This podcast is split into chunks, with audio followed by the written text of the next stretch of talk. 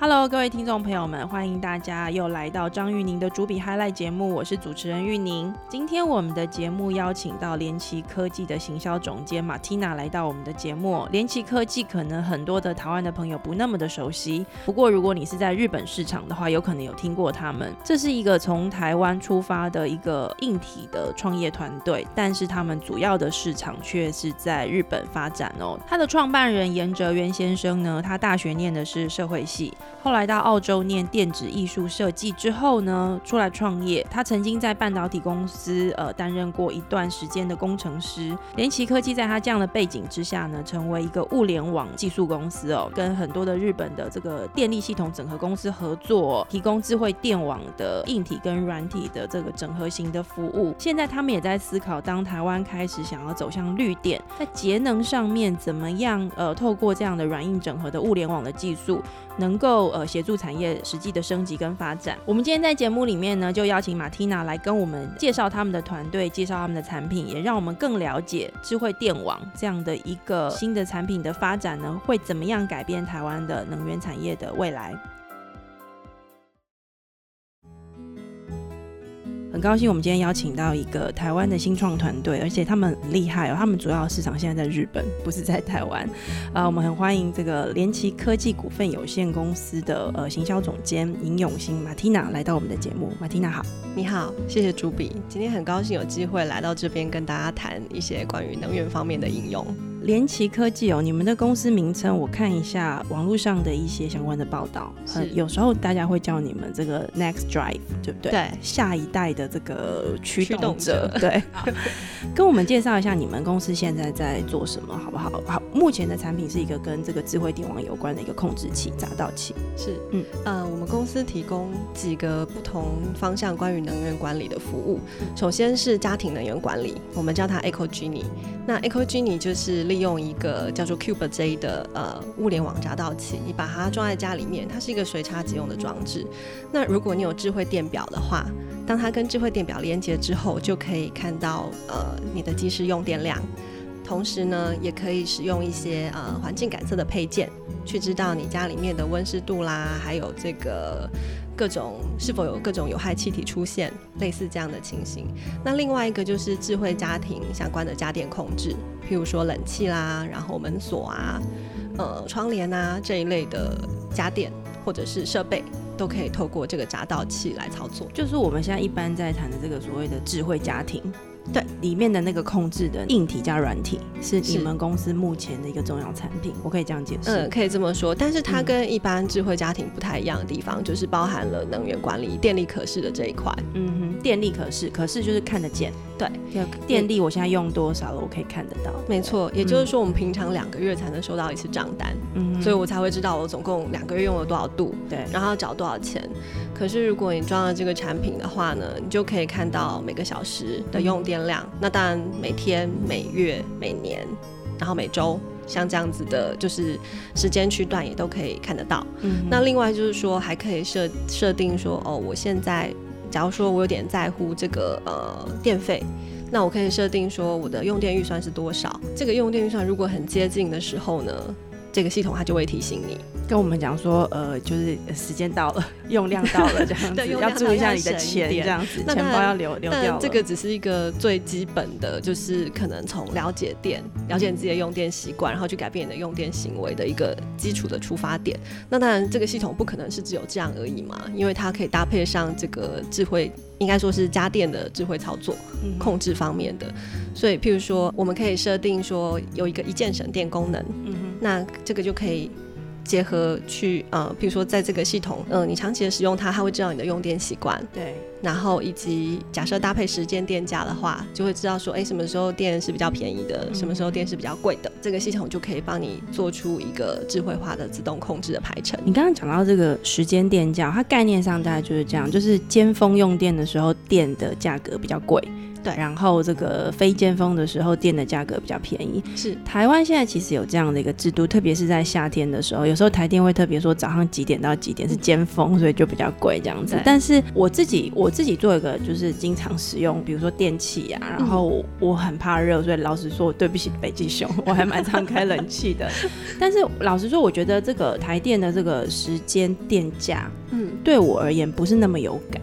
因为我需要用电的时候，我就是会用电嘛。对。然后我其实也不会记得现在到底是尖峰电价还是非尖峰电价。那照你刚刚这个解释哦，呃，你们公司的产品它是在每一个不同的时段，它会提醒你的使用者，就加护这个使用者说，哎，现在其实是比较贵的时候，而且你用的很多，你要不要考虑一下？你要不要用少一点？是是这个意思吗？呃，我们目前是没有做这样子的方式，因为我觉得这样压力其实还蛮大的，而且。电是因为文明产生的嘛？那我们是为了追求舒适，所以使用电。所以我们的观念是说，你要用什么方式让电的使用最有效率，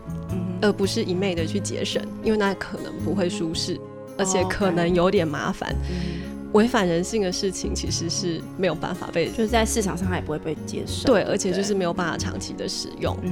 譬如说。讲到呃，举个例子好了，家电里面其实冷气的耗电量是比较大的，嗯，所以如果冷气的自动控制的话，那它当然可以搭配说电价的高低，不一定要在电价高的时候就把冷气关掉，嗯，它可能是调高一两度，哦，通常如果用量，如果你把冷气调高一些，然后把风力调大的话，其实那样是比较省的。OK，你们的设备有一点是在这个层层次上面，让用户知道他什么时候该用最佳决策，不要太不舒服，但是又可以节省这个电量。对，所谓的一键省电，就是其实你不用想太多，你按下去，那他就提供给你一个方法。嗯那如果你觉得这个呢，跟你的习惯或者是你想要的不太一样，它还是可以手动的去调整。好，听起来很棒哦，但是我们在台湾现在用不到你们的东西，对不对？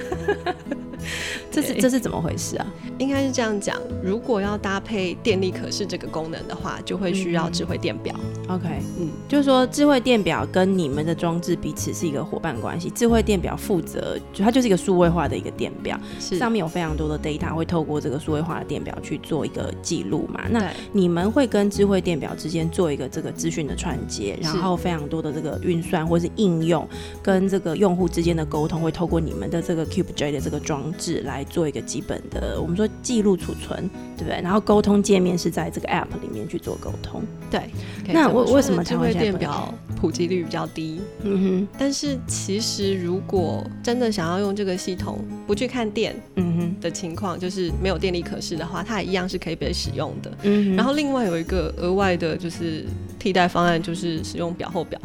就是在电表后面再加一个表。它也是可以看得到呃电力的使用状况，可是那个可能就是要自己去加装，而不是来自于电力公司。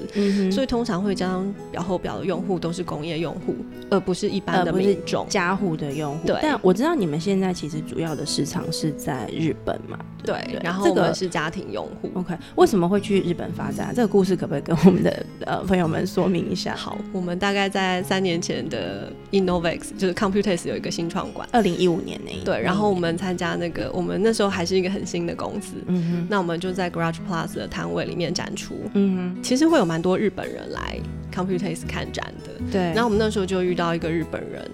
他叫做庆野文明，然后他就对我们的产品非常有兴趣。我们那时候产品叫做 Next Drive Plug，嗯哼，是一个物联网的闸道器，也不是专门针对电网来做设计，它就是一个物联网闸道器的一个技术概念，这样。对，那个时候主要的功能诉求是连接上了硬碟之后，可以无限的备份照片。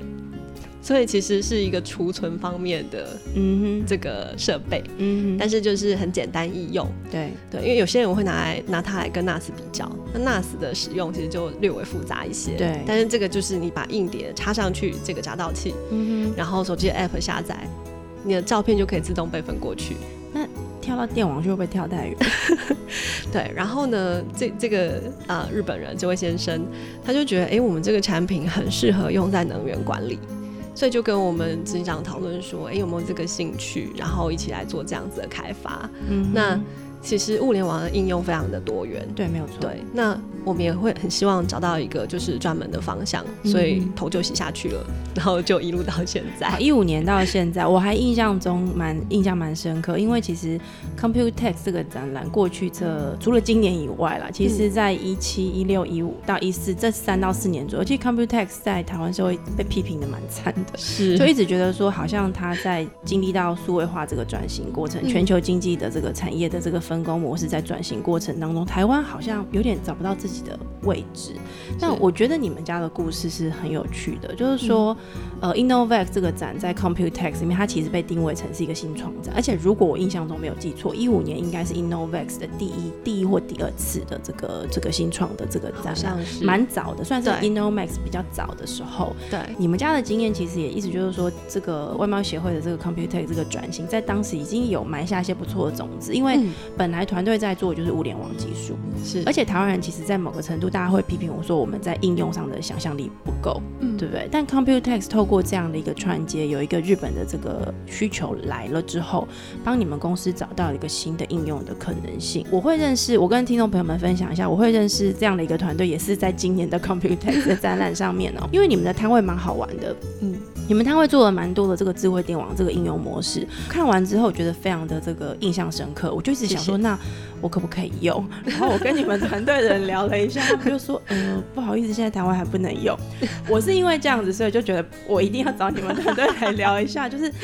看看到底这中间发生了什么样子的一个一个问题哦。你先跟我们谈一下，就是说在日本的现况是怎么样？为什么你们的你们的这个产品在日本的市场可以找到一个很不错的应用的可能性？好，其实日本的电力自由化是从二零一六年四月开始，它是完全的自由化，嗯哼，所以任何一家公司只要申请到卖电的执照，你都可以卖电。OK，那日本原本有十大电力公司，是就是各个不同地区里面最大的，嗯，然后也有瓦斯公司，嗯哼，所以电力自由化之后，就每个地区有它最大的瓦斯公司，还有其他公司，瓦斯公司也会卖电。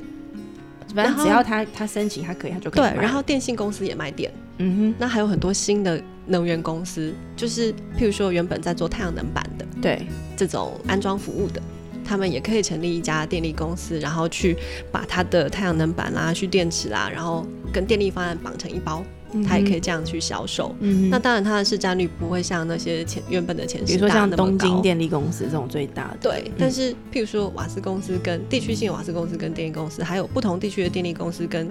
比如说东京的电力公司，他们都要抢攻某某地区的这些一般用户的市场。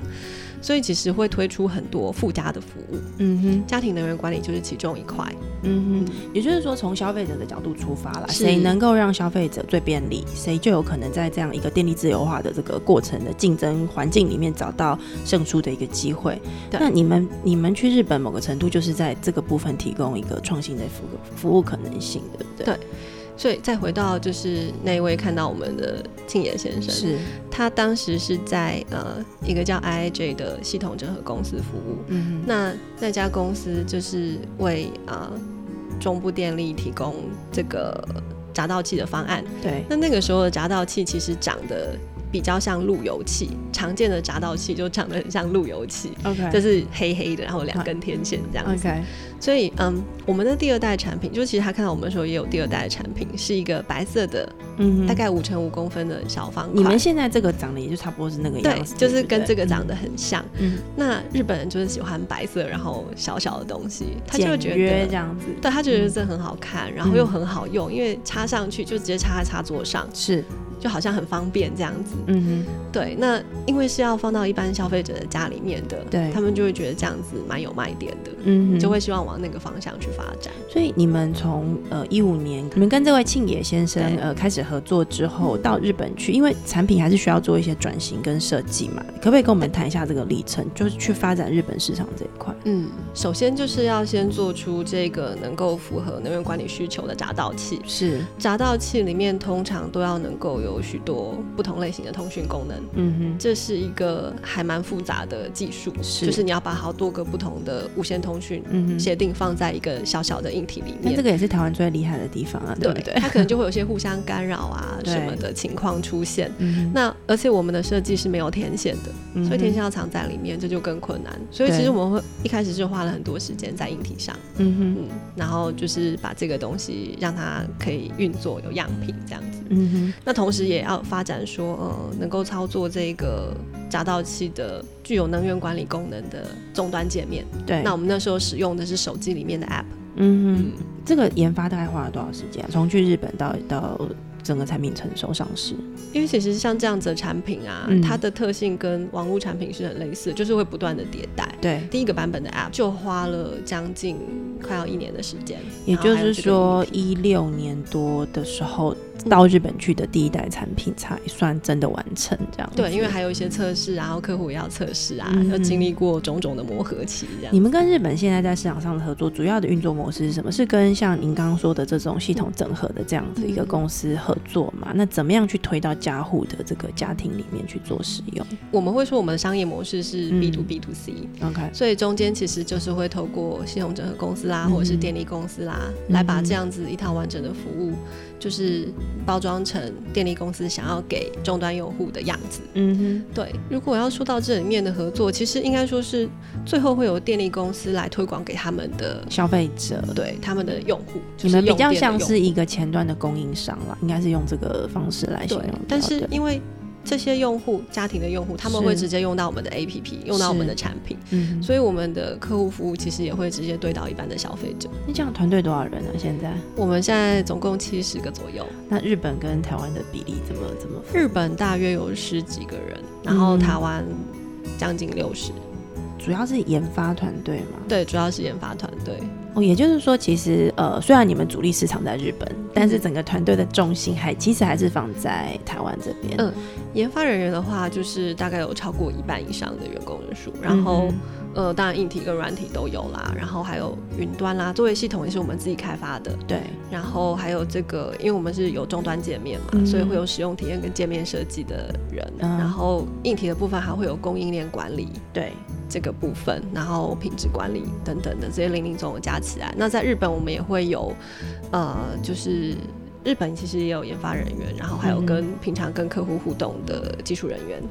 好，就我们刚刚听你在呃说明这个日本的市场，我们比较清楚知道日本所谓这个电力自由化过程里面产生的一些可能的需求嘛，这个也是你们的团队呃的其中一个强项，找到一个其中一个利基点哦。那接下来我想要请教一下，我们看到日本这样的经验，那又是一个台湾的团队去做这样的事情，免不了在台湾我们就会想问说，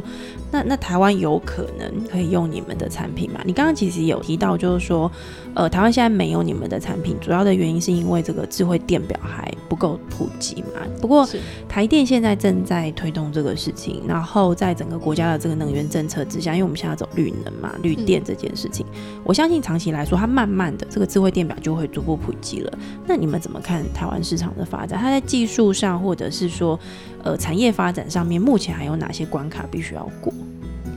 嗯，我们当然是非常希望能够在台湾市场推广这样子的产品，嗯然后也很希望能够跟电力公司合作。嗯哼，那其实我觉得有任何我们可以做的，我们都会很尽力的去进行。现在问题不是法规问题，对不对？不是说法规不能做我。觉得以家庭能源管理这个系统来讲，它其实并没有受到法规的限制。嗯哼，它只要能够跟智慧电表很好的连接，对然后智慧电表的普及率是够高的，对。那用这一整套完整的方式是没有问题的。那在技术上呢？因为我刚刚在这个节目前跟你闲聊的时候，你有稍微提到一个事情是关于通讯技术这个事情。因为所有的这个物联网的世界里面，有一个很东很重要的东西，其实就是通讯协定。大量的通讯学协定必须要彼此能够沟通嘛。嗯日本在智慧电表这边是不是已经有一个标准出来了？对，日本使用的是 Y 上嗯哼，这个通讯协定 Y 上就就 W I，然后这个中间有个 dash S U N 哦。对对，嗯。那台湾这个事情也会需要嘛？台湾如果要发展相关的这个这个服务的话，所以我们也是就是必须要在等这个通讯协定它被确认之后，嗯哼，那我们当然可以在这个部分做一些调整，来符合台湾市场的需求。台湾现在的现况怎么样？你可不可以跟我们谈一下现在 right now，就是说各个产业之间的分工？比如说台电，就我知道他们现在正在推智慧电表，那也找了一些厂商协助哦。不过目前为止看起来良率还不够高。那除了智慧电表之外，其实在呃中南部其实已经有一些像太阳能发电的一些电厂跟基地。那政策上其实也鼓励呃这个离岸风电，前阵子炒得很热，这个离岸风电这个发电也现在正在发展。但长期来说，你你可你有没有可能跟我们比较一下日本跟台湾这样的市场？就你们在日本观察到的状况，台湾的下一步有可能要呃有哪些重点的事情？其其实需要发展，包含哪些类型的这个产业的这个服务者，其实需要加入。比如说像你们家，其实算是一个这个物联网的公司，也是软硬整合的一个服务公司。还还需要哪些人加入这个市场，才有办法推动所谓的这个智慧电网，或是智慧的这个绿能发电的这个 ecosystem 可以成型？我觉得以智慧电网这件事来讲，因为它其实属于基础建设的一部分，是，所以这个其实就是政策的推动，然后还有电力公司在呃发电跟输配电的这样子的结构之下，对，要用什么方式来进行？这个可能比较不是说产业界做什么就能够让它立刻发展，对，立刻就是能够看到成绩的，它是需要长期，然后呃逐步的来做这样子的，算是汰换吧。嗯，对。那至于说在再生能源这一块，嗯，那因为我们所做的这个领域，其实跟太阳能发电、还有蓄电池、跟充电桩，像这样子可以在家户里面被使用的设备，对，或者是在社区型的微电网里面可以使用的设备，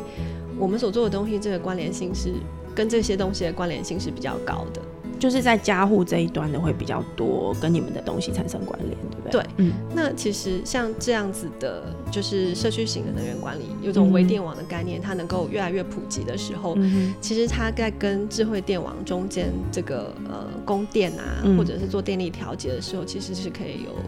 很大的帮助。这个智慧社区其实也是你们现在在日本正在推的一个服务的环节之一。对，其实日本啊，他们不需要到社区这么大的概念，他们有一个叫 Zero Energy House 的概念，是政府在推动的。嗯哼，是从家户的这个角度就在进行的。OK，所以我们是叫它零耗能住宅。OK，也就是说。日本很多独栋的房子嘛，对，如果他们装设了太阳能板在在屋顶上，屋顶上，然后又装了一个蓄电池在家里面，嗯，他们有非常多那种独立式的蓄电池，对，各种不同品牌都有。嗯哼，日本有一个叫做 Econet Light 的协定，嗯哼，就是有大约有八大类不同的设备都可以透过这个协定跟闸道器是无线的通讯，然后它他们可以被。这个透过这个协定被夹道器来操作，嗯哼，也就是说，嗯，今天如果你家有这些东西，你从产电到储存电到使用电，全部都可以透过这个夹到器对。来帮你达到一个非常好的用电效能，你甚至有可能不需要用到电力公司的电。还有可能把店卖回去给电力公司嘛？对，如果你的这个产电量是对对，如果非常高的话，这个是现在日本政府正在推的一个呃政策。其实他们已经行之有年了，所以建商在新盖房的时候，对他们基本上这个算是一个卖点。OK，如果他的这个房子里面有他的房子，可能就会有太阳能板、储能柜，然后。呃，会有闸道器，对，那符合这个零耗能住宅的规范，它还包含了建材的部分。建材就是说它要绿能建材吗？是嗯，建材要隔绝性高的，嗯，就是譬如说冬暖夏凉啊。OK，对，然后这样子能源的，就是应该怎么说呢？譬如说在冬天的时候，你家里的热能往外散发的少，对，那你需要的暖气就少嘛。对，对，那这样子你自己。发的电啊，或者是你用的暖气啊，它其实的用电量就不会那么高，对，就比较有可能接近零耗能的这个目标。嗯，可是零耗能这个事情是不是变成是你的储电，就是说你把电力储存下来，跟你用电之间的这个调配的弹性也是要够强的。比如说我我在你们资料里面有看到一个东西，我觉得蛮有趣的，就是根据你们的研究是说，家庭的用电的这个尖峰时间其实是早上跟晚上。就是早上准备要出门，跟晚上回家准备要睡觉之前的这这个两个时间。是。可是如果今天你的房子是用这个太阳能发电，是嗯。其中的一个这个主力的话，嗯。太阳能发电它的这个发电时间的尖峰刚好跟这两个时间是切开的，它，其实是中午的这个发电效能是最好的，嗯也就是说。下午啊，对，也就是说，你最需要用电的时候是它没有太阳能的状况，而太阳能最强的时候是你不太需要用电的时候。对，所以最理想的情况就是你有一个蓄电池可以把它储起来。嗯哼，那这个蓄电池这个技术，现在在技术上，这个不是你们的产品，可是应该是说跟你们是相关的。嗯这个蓄电技术现在是成熟的吗？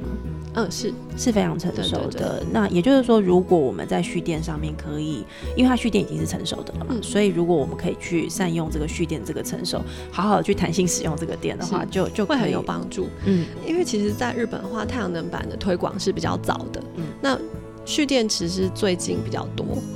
蓄电池的价格其实比较高，嗯但是其实不管太阳能板或蓄电池，它的普及都是很仰赖补助，OK，政府的补助，因为它是它是设备嘛，对不对？你要先购入这个设备，对地方政府的补助对，等等的，这些都会对于这些这种跟能源有关的设备的普及有很大的帮助。对，但 如果以日本的经验来看，嗯的确政府在这个过程里面有发挥了一些角色。其实我觉得他们发挥相当大的功能。嗯哼，那你们怎么看接下来的营运？因为呃，一五年过去日本嘛，那就我现在看到资料，其实你们在日本提供的这个服务的这个系统的完整性越来越高了。那在日本市场接下来的这个 milestone 就阶段性的目标可能会是什么呢？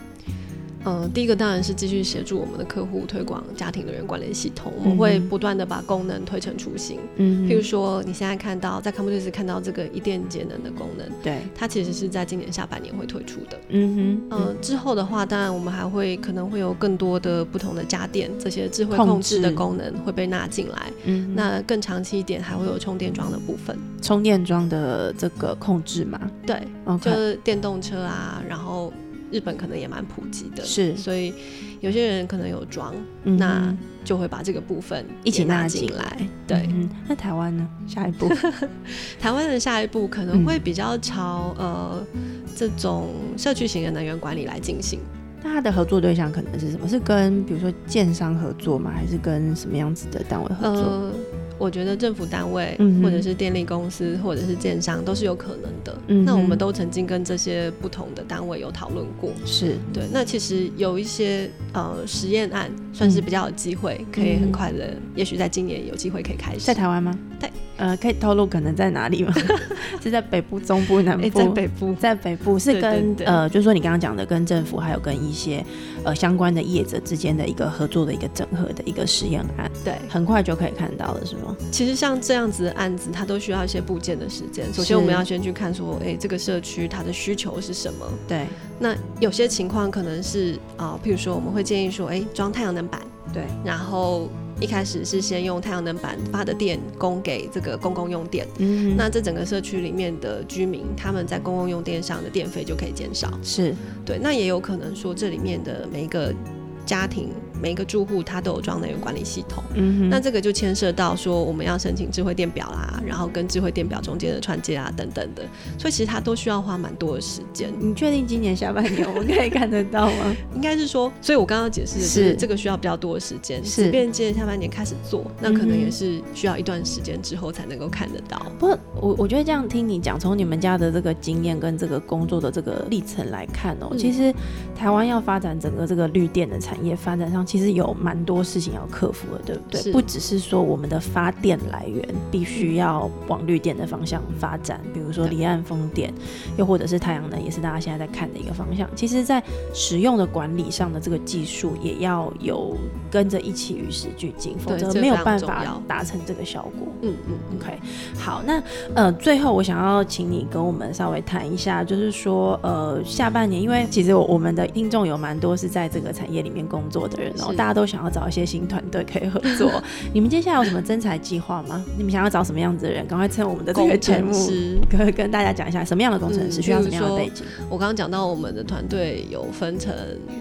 作业系统，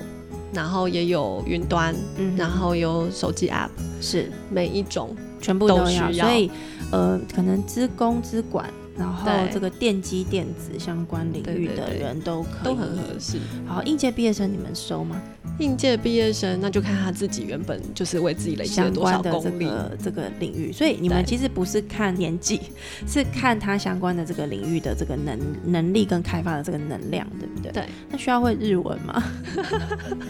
因为现在日本，我听我看起来是你们一个很重要的市场嘛，是对不对？如果会的话呢，就是大加分；好，我会特别问，不会也没关系。我会特别问这个，是因为其实我采访过不少在发展日本市场的公司哦，不管是服务类型的，或者像你们这样其实是卖这个呃软硬的产品的哦。嗯其实去经营日本市场有一个比较辛苦的地方是，呃，语言的通跟不通其实影响蛮大的，是对不对？你们你们团队怎么解决这个问题？我们的社日本社长是他是东大毕业的台湾人，哦，所以他中文跟日文都很好。就靠他这样子。对，那我们日本的副社长就是我们刚刚提到的那位庆野先生，他后来加入我们了，哦，他直接转到你们公司。变成我们的副社长，OK，所以这个也是一个在经营海外市场上面一个蛮重要的一个非常重要。嗯，我们说团队配置策略上面的团队配置的一个方法。嗯，然后我们那边的员工就是有日本人，那他们可能有有几个是不会说中文的，但是大部分都是中文跟日文都会说。OK，所以如果想要学日文的话，也可以去加入你们公司，可以有，其实我们现在每个礼拜三自己都有请日文老师来上课，来帮大家上课，对不对？对对对好，我的猜测是对，我我这个这一段真的没有蕊哦，我真的不知道你们公司有这样的服务。不过其实我觉得接下来我们会看到蛮多像呃你们这样子的团队，就是说在物联网或者是说我们说在这个边缘的呃运算相关的这个领域的很多的团队，可以开始看到在全球各个市场有一些。呃，发展跟斩获。那是当然，我们也非常期待这个联奇科技哦。呃，接下来除了在日本之外，也可以在台湾整个发展绿电产业的这个过程里面，呃，为我们带来一些新的想象。那我们也期待你们接下来有一些新的故事可以跟我们分享。好，好，今天谢谢马蒂娜来到我们节目，谢谢谢谢